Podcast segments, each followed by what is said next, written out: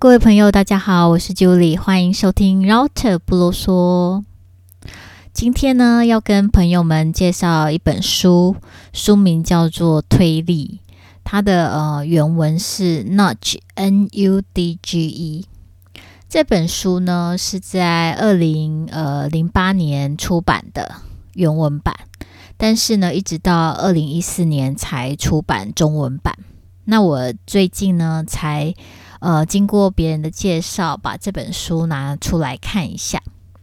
其实我一直觉得对于那个行为经济学蛮有兴趣的。那这本书呢，也是由一位呃芝加哥大学行为科学跟经济学的教授 Richard Thaler，他还有另一位芝加哥大学的法律系教授呃 Cass Sunstein。他们两个人所合写的。那 Richard Thaler 呢，他也曾经是二零一七年诺贝尔经济学奖的得主。而 Cass Sunstein 呢，他也是在呃法律、行政法还有法律行为经济学这方面的权威，在呃学界呢都非常的有名。而且呢，他们两个人呢，都算是行为经济学领域的开创者，就像那个呃康纳曼一样。呃，这本书呢，推力，它里面所讲的 nudge 推力到底是什么呢？依我的理解啊，我觉得它是一个小小的提醒，或者说是自动选择的一个设定。让我们呢，能够因为呃，我们人类先天的一些惰性，还有一些心理偏误，我们常常在做选择或做决定的时候，会嗯做一些错误的决定。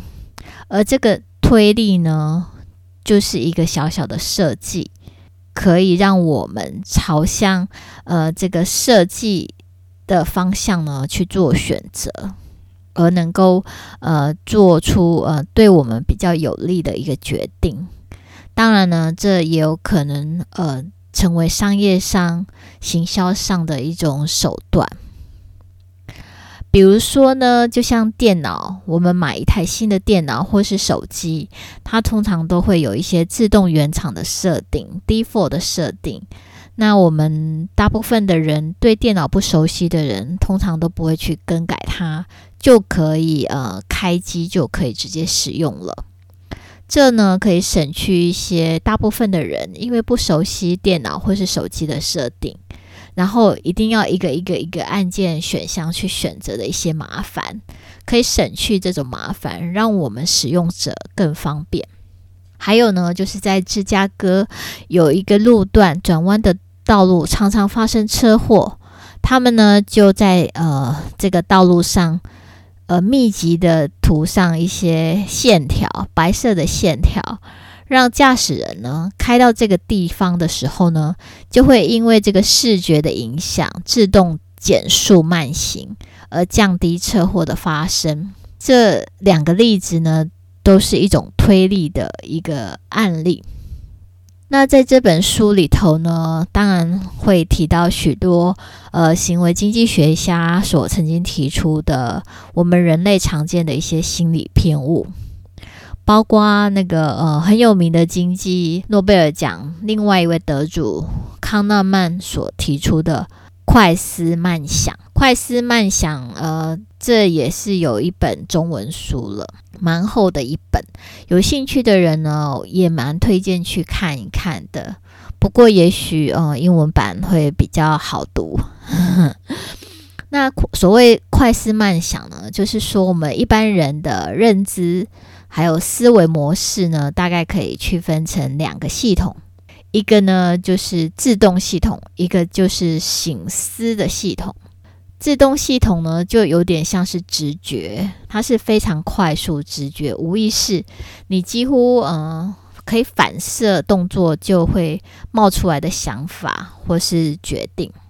而醒思系统呢，就必须你会在脑里稍微去加以思考分析，那它属于比较慢的，有意识的去思考一些逻辑或是统计的问题。所以一个是快思，一个是慢想。还有呢，呃，我们常会听到所谓的定锚效应，就是 anchoring。比如说呢，你想要请人捐款，那你在问卷上呢，你可能会设计几个，比如说一百块、两百五十块，或是三百块。那通常呢，我们人就会被定锚了，就觉得说，哦，那我可能捐款至少要一百块。总比你设一些五十、一百、一百五这样的效果来得好。还有呢，就是可得性偏差，叫做 availability。我们人呢，都常常容易受呃最近发生的一些事件所影响。比如说，最近常常呃很多地方都通货膨胀，我们就会觉得通货膨胀非常非常的严重。假如呢是刚发生过呃海啸的地方，请他们去保保险，他们就会觉得要去保天灾险是非常重要的。还有最近疫苗，前一阵子不是有保险公司推出疫苗险吗？那也是有一堆的人呢会冲去保这个疫苗险，因为他们会觉得说这个是非常有可能发生的一个风险。再来呢，就是书中有提到一个叫代表性偏差 （representativeness）。代表性偏差呢，就是人性的一个偏误，他会习惯呃把一些东西或是人事物做归类。比如说呢，他看到比较高大的黑人，就会猜他是篮球员；或者说呢，假如说有一个地方的人好像呃，罹患了癌症，他们就会怀疑说，诶，是不是这个街区的人特别容易罹癌，而产生一种 misperceptions of patterns，而会产生一种这种叫做代表性的偏差。可是事实上并不是如此，并不是所有高大的黑人都是篮球员，也并不是因为某个街区。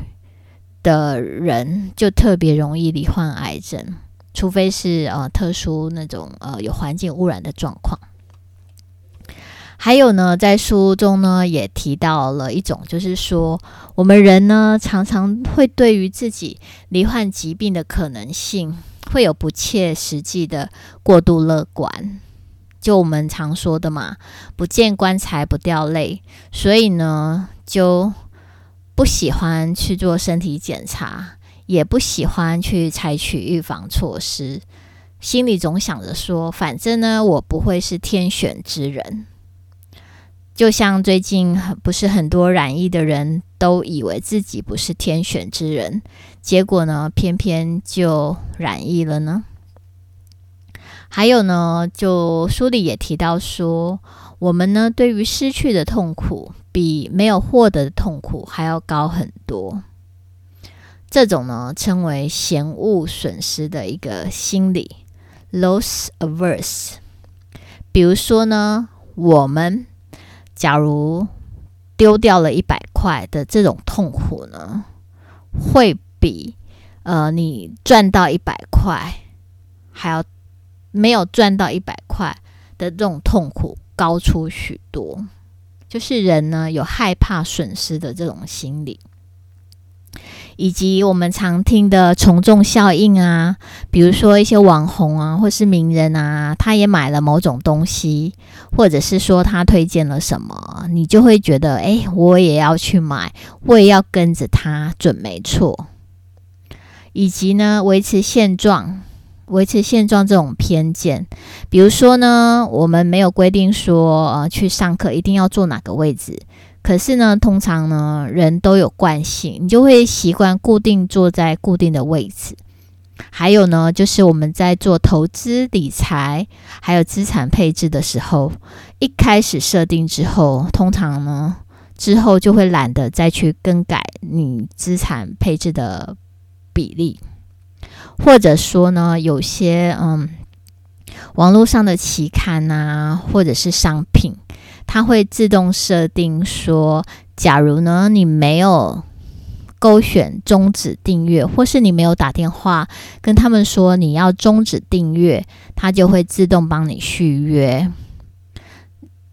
这样的做法呢，很多人就会常常忘记去打电话，或者是懒得去打电话终止订阅，于是呢，就每个月每个月就还要再继续付钱，即使呢你没有想要继续订阅，因为我们人都有惰性，你会忘记去做这这个动作，而造成一些拖延或是损失。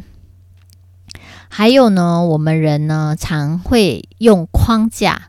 所谓的 framing 来理解事情，例如说呢，我们刷卡，现在刷卡付费都就是呃，有些商店会说刷卡是正常价，但是呢，你假如是付现金的话，它就会折价给你。这其实呢，假如说你用另外一种方式，比如说呃，你现金买是这个。正常价，但是呢，你刷卡呢还要再另外付十趴的费用，这样呢，人们就会比较没有动力去做这件事情。虽然跟呃刷卡正常价、现金折现金折价的呃你所付出的是一样的。还有呢，就是说。假如医生跟你说，呃，动这个手术，一百个人有九十个人会成功，那你就会倾向去做这个手术。假如医生跟你说，一百个人之中呢，有十个人会死亡，那我们就会害怕去接受这种手术。这就是因为我们通常用呃框架来理解一个事情。那这本书的作者呢，也认为说，我们常常呢没有办法靠自己的自制力还有选择去做出对自己最有利的决定，因为选择太多了，还有就是说资讯太复杂了，我们不知道该怎么去选择。比如说美国的一些呃治疗治疗呃选择，你到底要用 A 方案、B 方案或是 C 方案？还有保险，你到底要保哪一种险？还有投资，你到底该做哪一种组合？假如不是专业的人呢，或甚至是专业的人，也要花好久的时间才能够理清楚，说该怎么去做理性的选择。所以呢，他们作者呢就认为说。政府呢，应该要设计一些推理、选择的推理，让人民呢能够选择对自己的健康或是财务保险最有利的计划和决定。当然呢，他也必须要开放，让人民可以自由的选择，不能够剥夺人民自由选择的权利。那作者呢，称这种呃推理的选择叫做自由家长制。英文他写是呃 libertarian 呃 paternalism。作者呢认为说，呃现在的社会呢要解决问题的策略，必须要仰赖诱因，而非控制跟命令的方式。人们呢都会被诱因而驱动，而讨厌控制和命令。那他们呢也期待说。呃，会有更多创新的选择设计，形成推力呢，将人民推向更好的生活。作者也认为说，一个理想的社会应该要在保护弱势跟鼓励奋发、自立自强、自助之间取得平衡。我认为呢，其实作者上基本是崇尚自由主义的经济学者。只是呢，当市场失灵的时候，政府呢就应该要设法去保障人民的生活，在不违反人民自由意志之下，创造一些推力，而让整个社会的人民过得更好，让社会更美好。以上呢就是我看这本推力的小小心得，分享给您喽。假如您有兴趣的话。也可以去借书来看看。今天就聊到这喽，依旧 this，。我们下次见，拜拜。